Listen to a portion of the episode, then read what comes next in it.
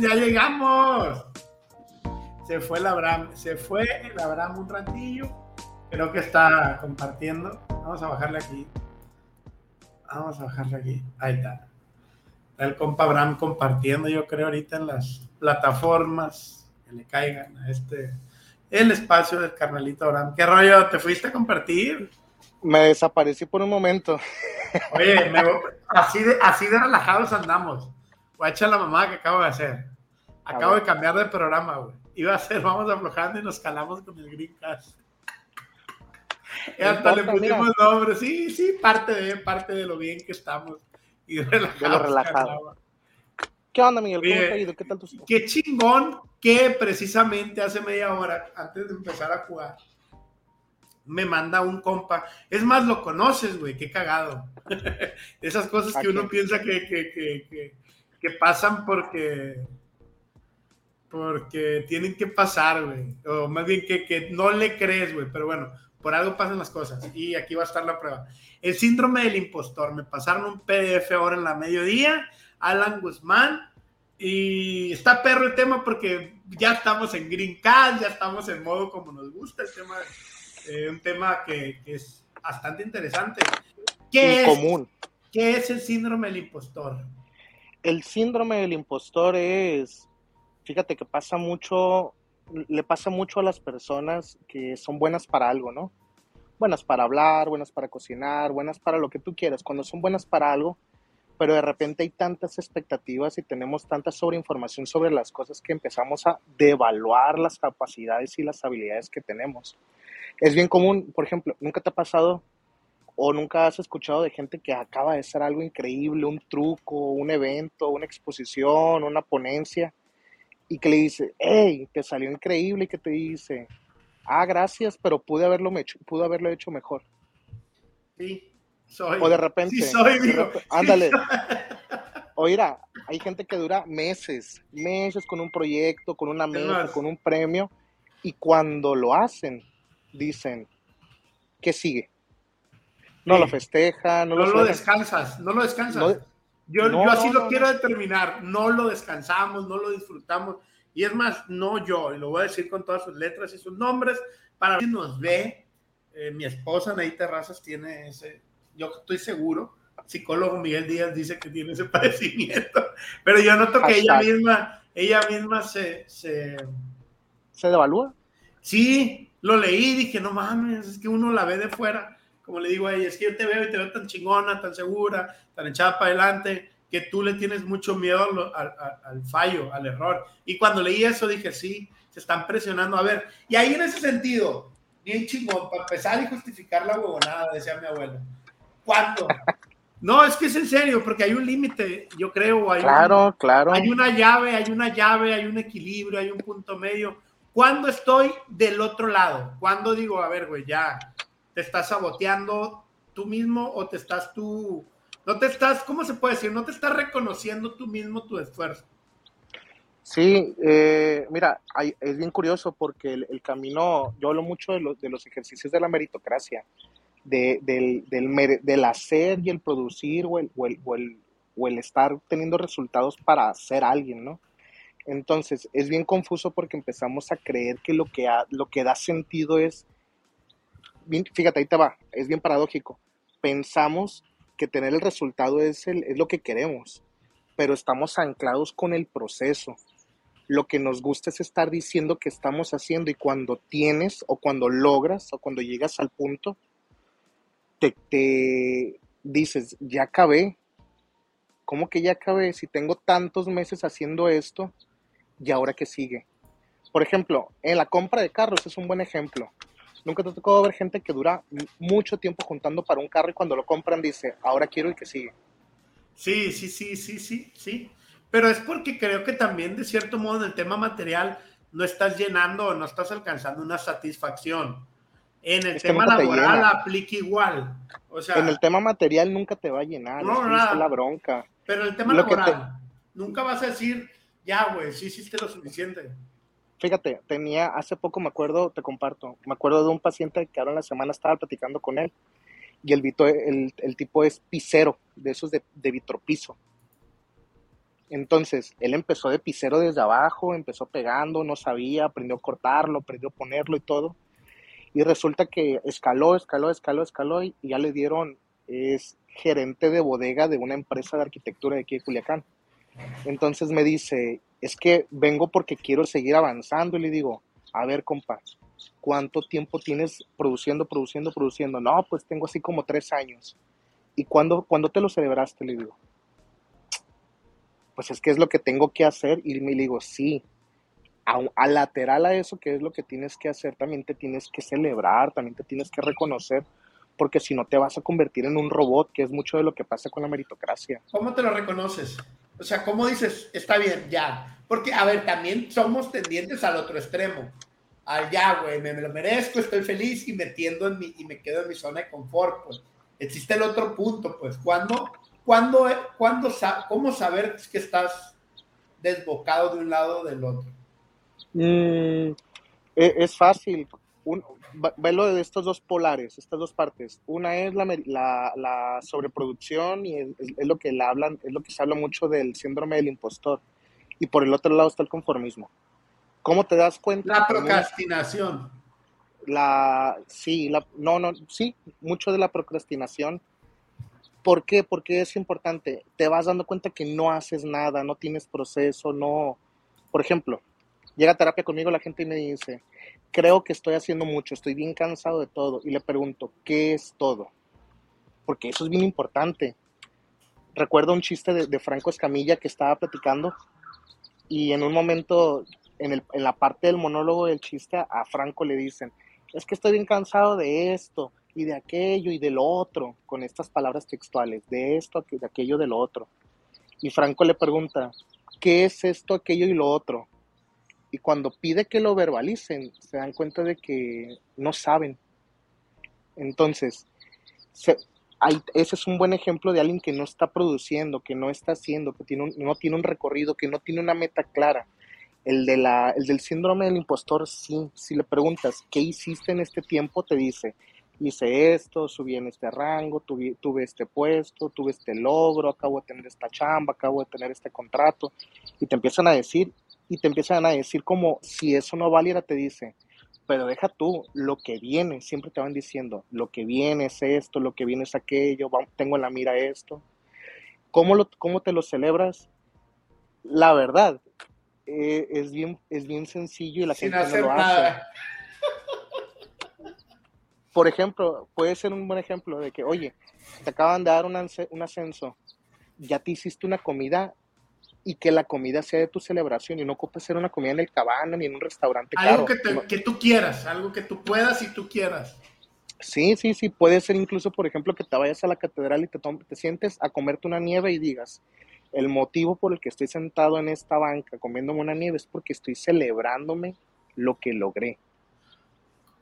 Está bien cabrón lo que voy a decir, pero es, es desde la ignorancia, como los perritos, o sea, como cuando un perrito hace una buena acción ten croqueta.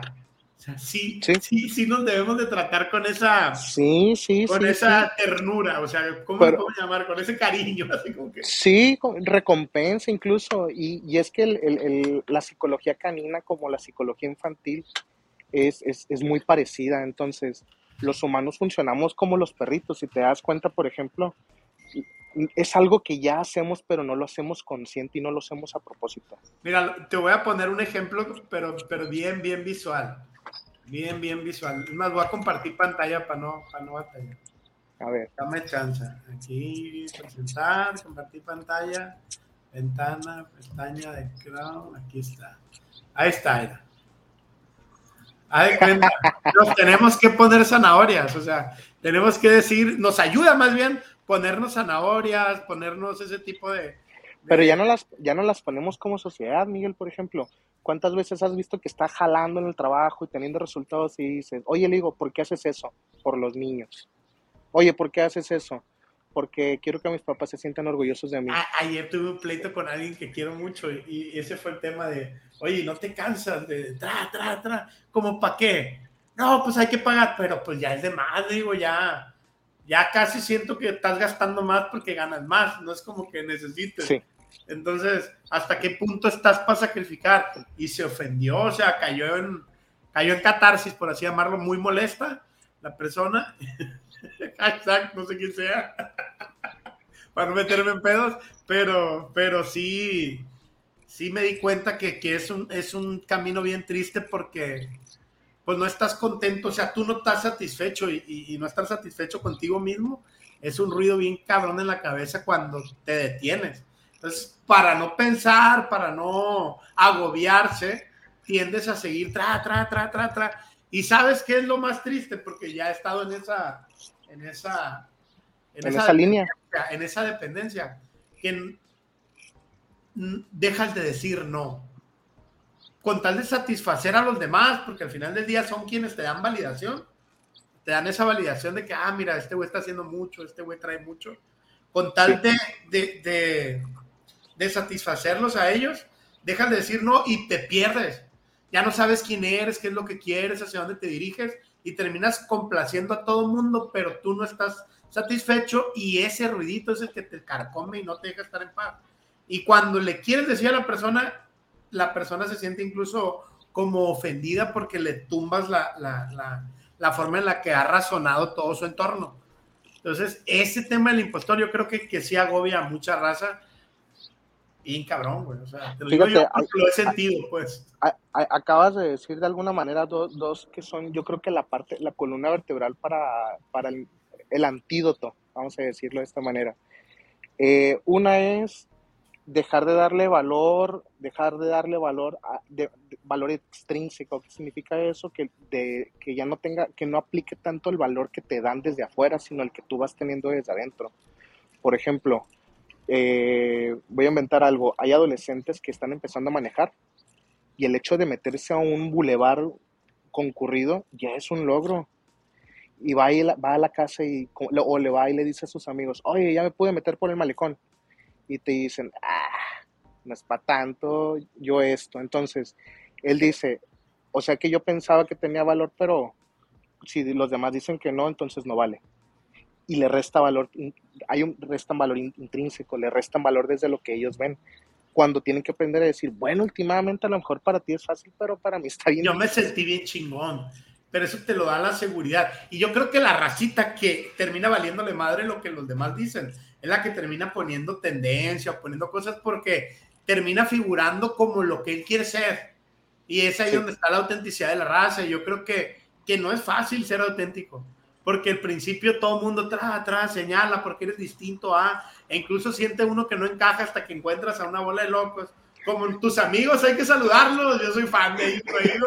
Pero algún día acompañarlos en esas mágicas reuniones a los dopados, qué manera de reconocer y, festejar a un cumpleañero. Ese es el amor, esa es la fraternidad, eso es muy chingón y es muy importante también para salir de todos los padecimientos de este tipo eh, el acompañamiento, los amigos, ver que el otro güey también tiene pedos similares también te ayuda a decir, ay, güey, pues no, no estás tan mal, está, todos estamos jodidos, todos estamos rotos, todos tenemos detalles, todos tenemos características que mejorar. Y este tema ahora al mediodía lo compartí con un compa, en un grupo lo mandó, no sé, dice que porque tenemos ese padecimiento todos y cada uno de los que estamos en el grupo, porque nos las llevamos diciendo, somos unos pendejos. sí, entonces, y, y dije, ah, cabrón, Ojalá y sea tema algún día de Greencast para poder dialogarlo. Pasó que me cruzaron los cables ahorita que estaba dando el programa para arriba porque íbamos a posponer el Greencast para la otra semana. Pero no, vamos a tener Greencast esa semana y vamos a tener Greencast la otra semana. Porque ya hay temas, tenemos invitado o invitada, va a ser sorpresa, todavía no, no, no, queremos develarlo. En la semana vamos a hacer un banner. Pero qué chingón, eh, Abraham, poder tocar temas que, que, que uno pues, no le pone nombres y va por la vida con ese padecimiento y diciendo, pues a lo mejor, no, ¿cómo lo podemos interpretar? O sea, ¿cómo para traducirlo? ¿Cómo, cómo Como un estilo de vida, yo creo. Porque... Es un estilo de vida al final, nada más, es que mira, fíjate, voy a retomar algunas cosas de las que estás diciendo. Yo tengo un, tengo un colega, este, Enrique, ojalá luego lo, luego lo conozcas, este, eh, espero que me esté viendo. Enrique es, es, una persona con una personalidad bastante peculiar y muy interesante. Y, de muchas de las cosas que he aprendido, una vez me regaló el término de locura controlada. Porque él habla de que vivir en la sociedad en la que vivimos es un tipo de locura de alguna manera, porque lidiamos con, con muchos artífices y muchas peculiaridades de la vida, de la vida mundana y de la vida profana que, que es de locura, así lo etiqueta. Hay que obviar cosas que no deberíamos de obviar, le digo yo. Sí, sí, sí. Entonces, él decía, si ya vivimos en una locura, hay que tener una, una locura controlada. ¿Y qué significa?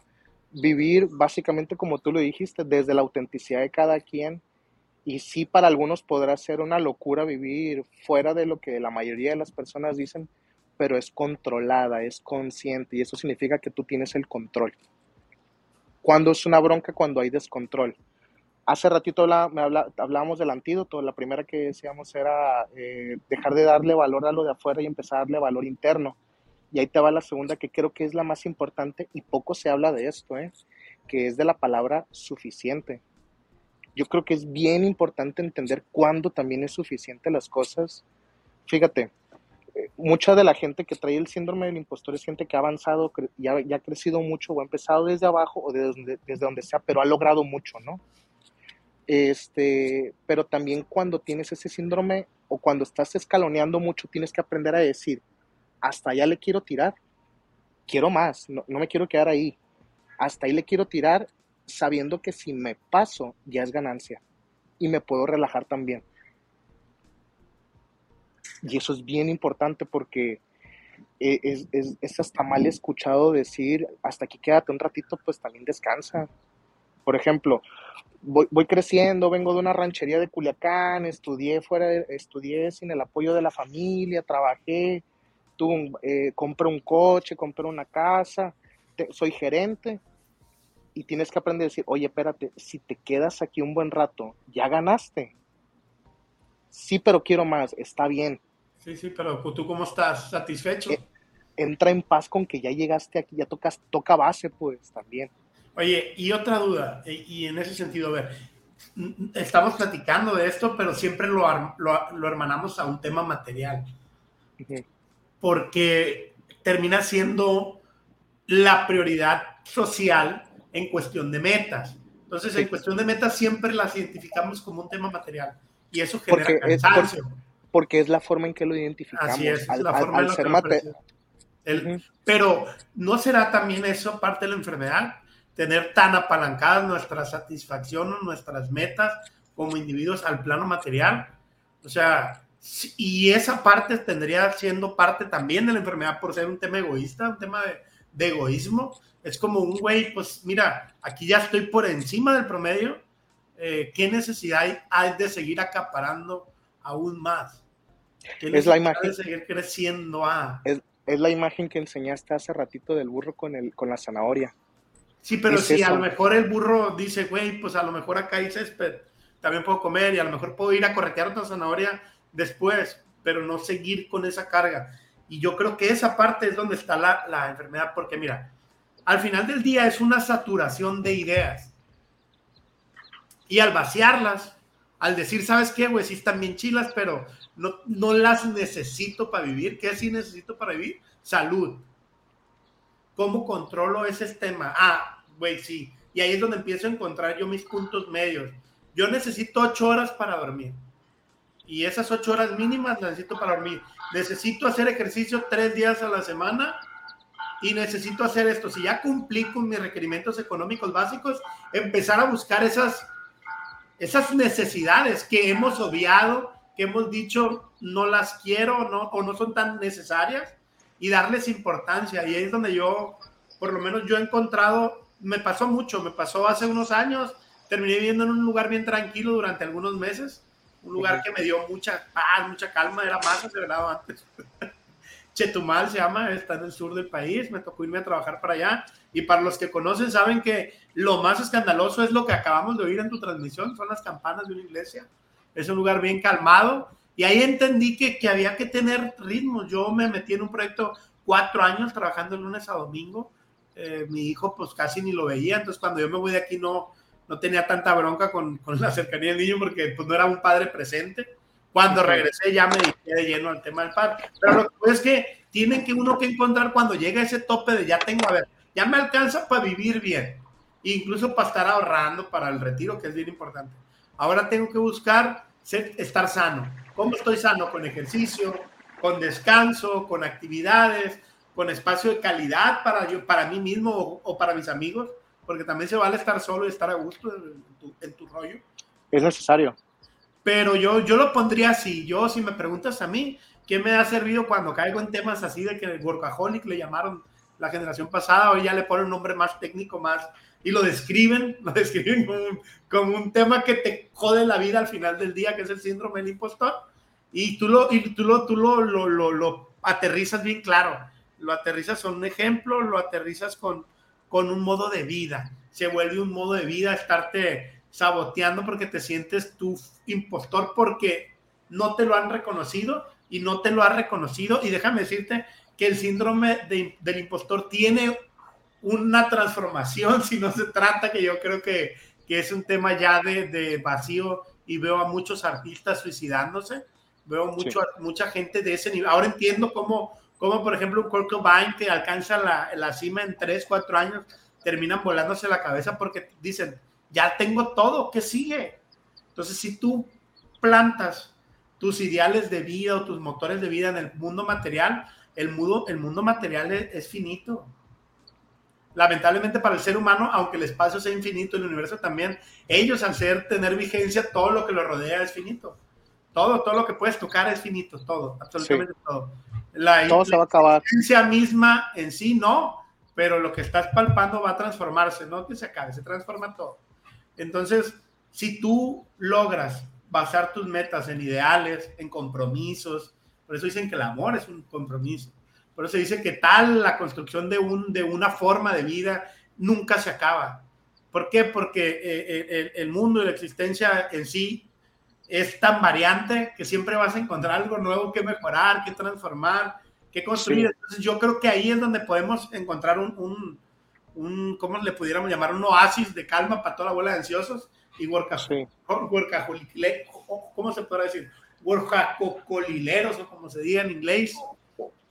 Pues workaholics, yo creo. Workaholics y punto, no, perdón, era chill, chaviza. Pinche viejito. Pero yo creo que ahí, encontrando el tema de los ideales, en mejorar tu entorno, en hacer algo mejor, el mundo como lo tomaste, como lo dejaste. Yo creo que ahí podemos encontrar esa, esa, esa calma de, cuando es suficiente. Porque también, si ya lo traes dentro, quieres el reconocimiento de la raza porque somos animales sociales. Es que ese es el problema principal. Mira, hay, hay, un libro que le recomiendo mucho a la gente, no sé si ya lo leíste, que se llama El laberinto de la soledad y es de Fabio Paz. Eh, para las personas que quieren estudiar un poquito el comportamiento del mexicano, ese es un excelente libro porque te identifica personajes mexicanos, que yo les llamo arquetipos, o sea, como si fueran personajes del México. Recuerdo mucho que hablan de, de, las Marías, que son estas mujeres del sur que vienen y piden dinero y que te las encuentras en el centro de Culiacán, por ejemplo. O, hablan del Pachuco y hablan de otros elementos, pero hay unos muy importantes que habla de cómo en la cultura que nosotros vamos teniendo, es una cultura de, es bien curiosa y es bien paradójica porque yo creo que es importante tomar en cuenta la cultura para entender por qué estamos así. Las generaciones de atrás de nosotros, mamás, papás, abuelos para arriba, realmente fueron generaciones donde vivieron muchas carencias de mucho tipo. Hoy, hoy estaba en la Universidad Nexon dando unos talleres para adolescentes y, y, hablaba, y hablábamos de cómo la verdad es que somos bien privilegiados de vivir en este México.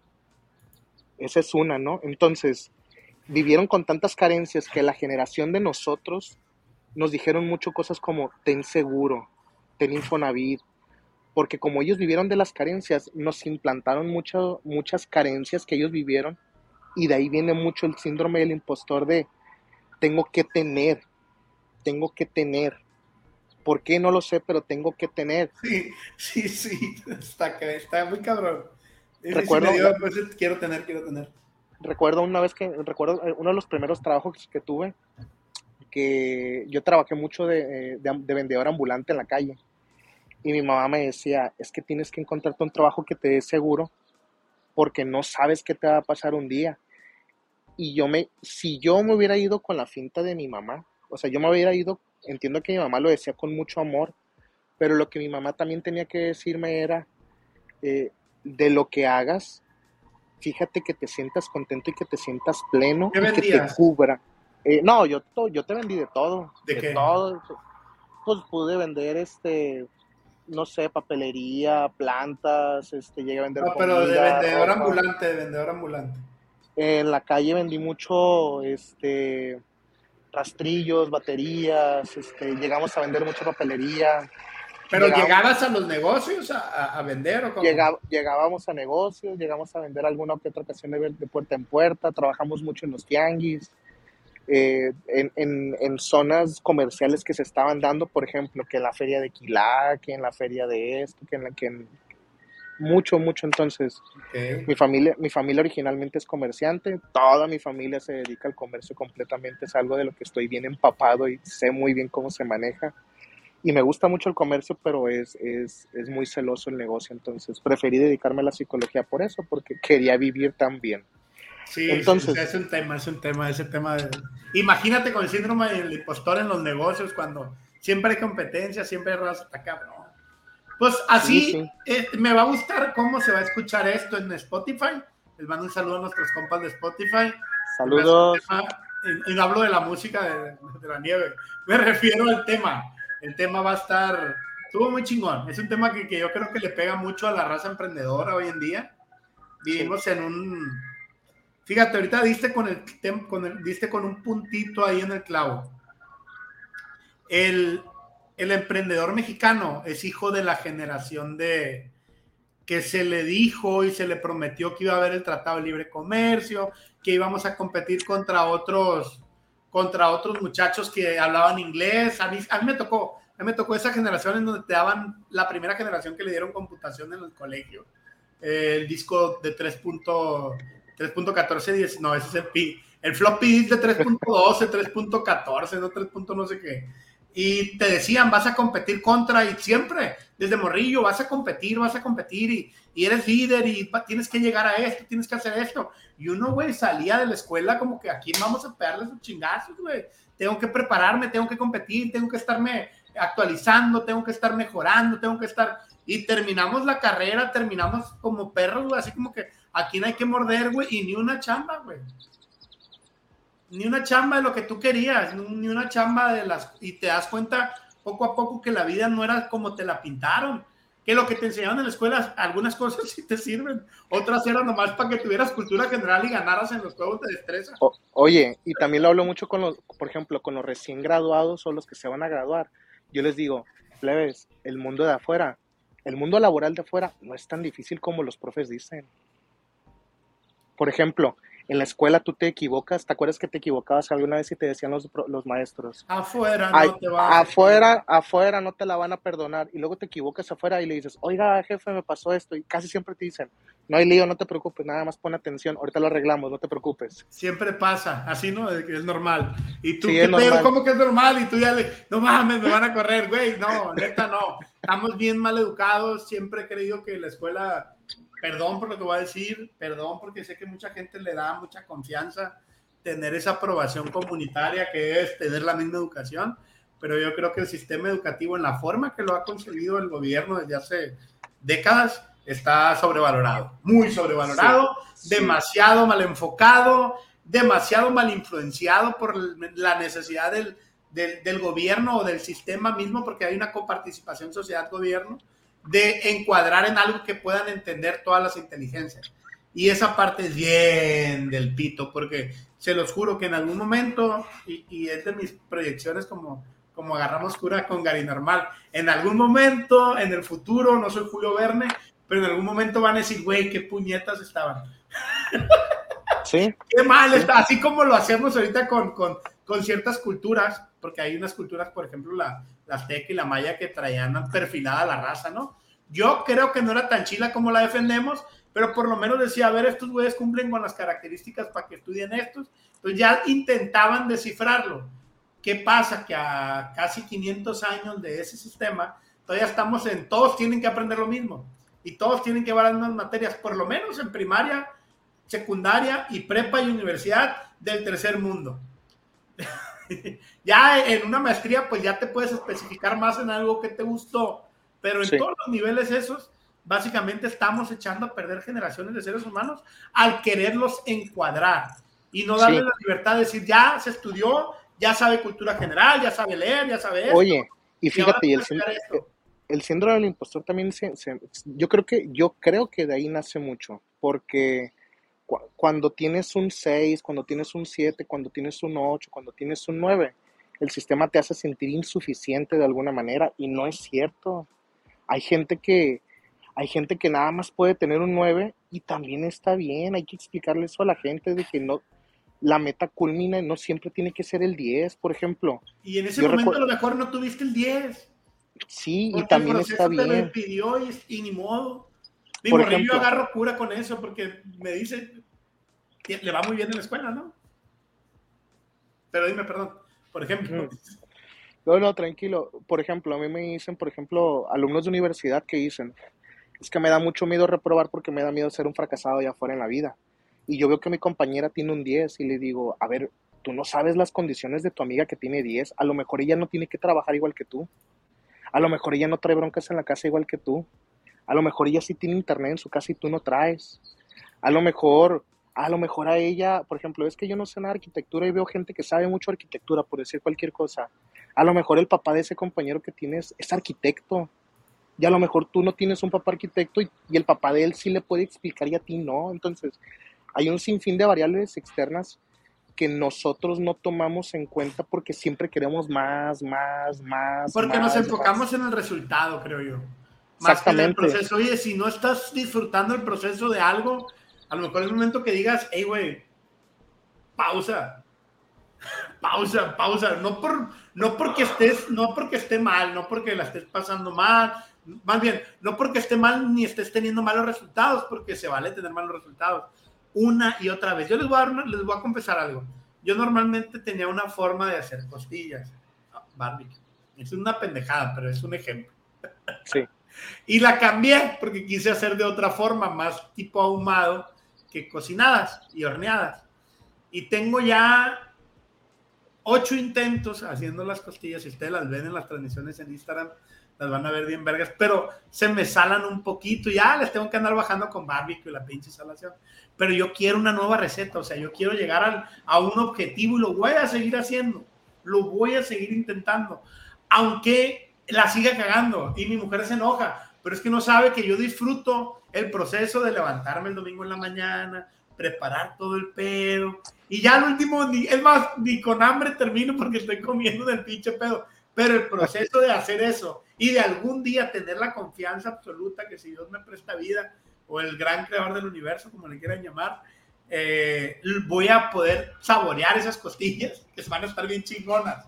Pero realmente lo hago porque disfruto el proceso que estaba haciendo. Si tú estás y tienes la oportunidad de decidir por disfrutar algo haciéndolo, indiferentemente del resultado, estás a gusto y estás chingón. Yo creo que ese pudiera ser el punto medio. Pero si realmente estás sufriendo muchísimo con algo, aunque tengas los mejores resultados y tú no te estés dando cuenta, pausa. ¿A qué voy? Para todos los emprendedores que tenemos este padecimiento. Si ya te está yendo bien económicamente, muy chingón, suficiente para soltar poquito, suelta. Porque significa que te está yendo bien y no te lo estás reconociendo. Y es un círculo vicioso porque puedes quedar atrapado en ese pedo y yo ya he visto mucha raza que es muy exitosa, que le va muy bien, que económicamente tienen un chingo, pero no están llenos. ¿Por qué? Porque su, sus metas son materiales y sus metas son muy egoístas, es ser más que alguien más. Y neta, hay un secreto bien cabrón en esta vida. Siempre hay alguien más chingón que el otro. Y si no, más, y ya se está construyendo. Y también va a haber alguien más jodido y también hay que ver ahí. Claro, y, ahí es donde uno tendría que estar buscando, es a lo que voy, eres una reata, carnal. Estamos enchufados. Ahí es donde están los, las metas no materiales, en ayudar al que está abajo. ¿Cómo? No de arrogante, de ahí te va lana, no, güey, una mano, un consejo, y si es de tu mismo negocio, si es de tu mismo negocio, si es de algo que tú sabes, es más valioso, porque le estás enseñando tu sabiduría, y neta, Hace poquito iba a ir a, una, a una plática que teníamos sobre la trascendencia, pero yo creo que la verdadera trascendencia está en lo que puedes hacer por los demás. puedes vivir bien chingón tu metro cuadrado, pero al ser animales sociales, los seres humanos, encontramos la plenitud y la satisfacción ayudando un poco a los demás. Por lo menos yo. No, me gusta juzgar a los demás, pero yo creo que en general el ser humano cuando, cuando ayuda a alguien más siente una satisfacción más chingona que, que un tema de lana. Fíjate, yo creo que el tema de, el, tema de trascendencia y el tema de, de, lo que estamos hablando, los logros, me gusta mucho usar el ejemplo de los canteros. No sé si lo, te acuerdas de los canteros, estos que están, estaban en las minas.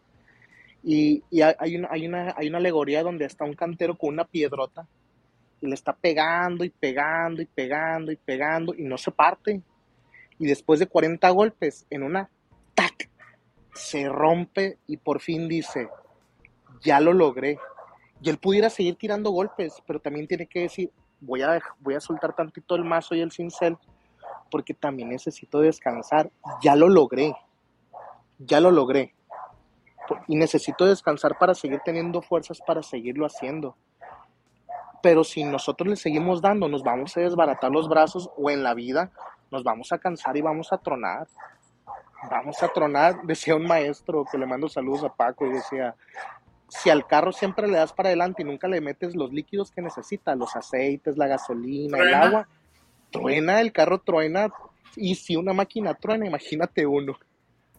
También vamos a tronar. Sí. Entonces, eh, así como el cantero, mucho de lo que le digo a la gente es, descansa, ya tocaste base, ya traes salud, como tú le decías ahorita. A ver, voltea a ver a tu alrededor. ¿Tienes comida en el refri? Sí. ¿Tus niños están seguros en casa? Sí. ¿Cómo está tu pareja? Bien. ¿Tú cómo estás? ¿Con un chingo de deudas? Sí, pero ¿cómo estás? No, pues la neta ando bien. ¿Alguna vez pensaste llegar a este punto? O sea, el Miguelito, por el Miguel yo, tu hijo. Yo, tu, niño, de morrillo tenía una meta en la vida, güey, y lo confesé con mi mujer hace poquito. Está bien cagada, güey, pero había un vato que era mi vecino de enfrente, un señor, el licenciado Leal, por cierto, un saludo para él eh, hermano, le dicen, que tenía unos carros bien chingones en aquel entonces, unos gran marquises. Entonces me acuerdo cuando recién llegaron los nuevos marquises del tablero, ya no era el tablero viejo, sino el tablero con, con LED, con foquitos. Y yo dije, yo algún día voy a tener un carro con tablero. Y hace como unos cuatro meses que traía en mi pedo el síndrome del impostor, de que no valía madre, y mil pendejadas. Venía manejando y me vino ese flashback bien cabrón cuando vi el tablero del carro. Y ahí fue cuando solté un chingo, güey. No sé, güey, qué pedo con el cerebro. El psicólogo eres tú. Pero yo en el momento que pasó eso, hasta casi lloro, güey. O sea, de que qué chingón que ya tengo lo que me prometí hace un chingo de tiempo. Y, sí, y, ese diálogo bien cagado que, que, provocaste ahorita y que tengo mucho tiempo eh, platicando con cuando veo a Miguelito, me ayuda mucho a acordarme de mí, me, me resetea en seco entonces, esa parte sí es bien chingona, güey. Hay un ejercicio, creo que es hacerle una carta a, tu niño interior o a ti mismo cuando eras pequeño diciéndole te voy a cuidarte. Es un ejercicio bien cabrón porque te ayuda a darte cuenta de lo que necesita, lo que necesitas tú culpando a tu morrillo interior. Sí. es una pinche herramienta muy chingona porque le pones voz de alguien indefenso y te permite ser indefenso a, todas tus necesidades. Entonces, esa parte está bien chingona, se lo recomiendo. Es un ejercicio bien perro, pero sí, ese era mi, mi, mi, lo logré. Hay otros pendientes, hay unos bien chingones, pero ya me, me, permití con él de explicarle cómo está el pedo de tú a tú y que no estaba tan pelado y esa parte también ayuda a, a, valorarlo. A decir qué tanto lo quieres por encima de, porque al final del día los caprichos y los ideales que pone uno como niño y que uno lo reconoce, a veces son bien pinches imposibles. Sí, sí, sí, sí. Tú, fíjate, tú, tú, a ti que te gustan los videojuegos, así como a mí, eh, yo le digo a la gente que la vida, o es mi teoría personal, la vida es como un juego de rol. ¿Sí? Porque tienes que ir haciendo quest, pero tienes que enfocarte en que lograste la quest. Ahorita que deseas el ejercicio del niño interior, es bien sano y es parte de, de ir sanando el tema del síndrome del impostor y de la meritocracia y todo eso, porque yo comparto una experiencia igual que tú, te la, te la digo, cuando en, la, en mi infancia tuvimos ahí muchos en nuestra familia, muchos temas económicos, de, de carencias económicas. Y recuerdo mucho, mucho, mucho, me acuerdo que a mí siempre se me antojó un banana split. Estos plátanos con las nieves y todo eso, porque los veía en las películas de Estados Unidos y decía, para mí el símbolo de un banana split era, era una comida de alguien rico, de, de un gringo, de, de, alguien que tenía dinero. Sí, sí, sí, a huevo. Y más era que la pedía Macaulay Culkin en, en mi pobre Ándale, de ahí me acuerdo mucho. Era como cuando decías, de niño que decías a tu mamá, me puedo comprar el cereal que yo quiera. Ándale, uh, ese privilegio era perro, güey. Por poner un ejemplo, entonces. ¿Cómo se llamaba, güey? Una nieve que vendían aquí para, para mi ver, güey. Quien compraba esa nieve era caro, que era como un pastel congelado, güey. Ah, era como de café, güey. ¿Cómo? Bieneta. Bieneta. Para mí esa nieve, güey, era la nieve de los ricos, güey. Y, y esa nieve, güey. Esa nieve con mi primer sueldo ya, donde empecé a ganar ya más de, bastantito, eh, me fui y me compré esa nieve, güey, y fue como que ande perro, ya está comiendo. Aquí está. Sí, sí. Le voy a poner, le voy a compartir imagen a la gente para que se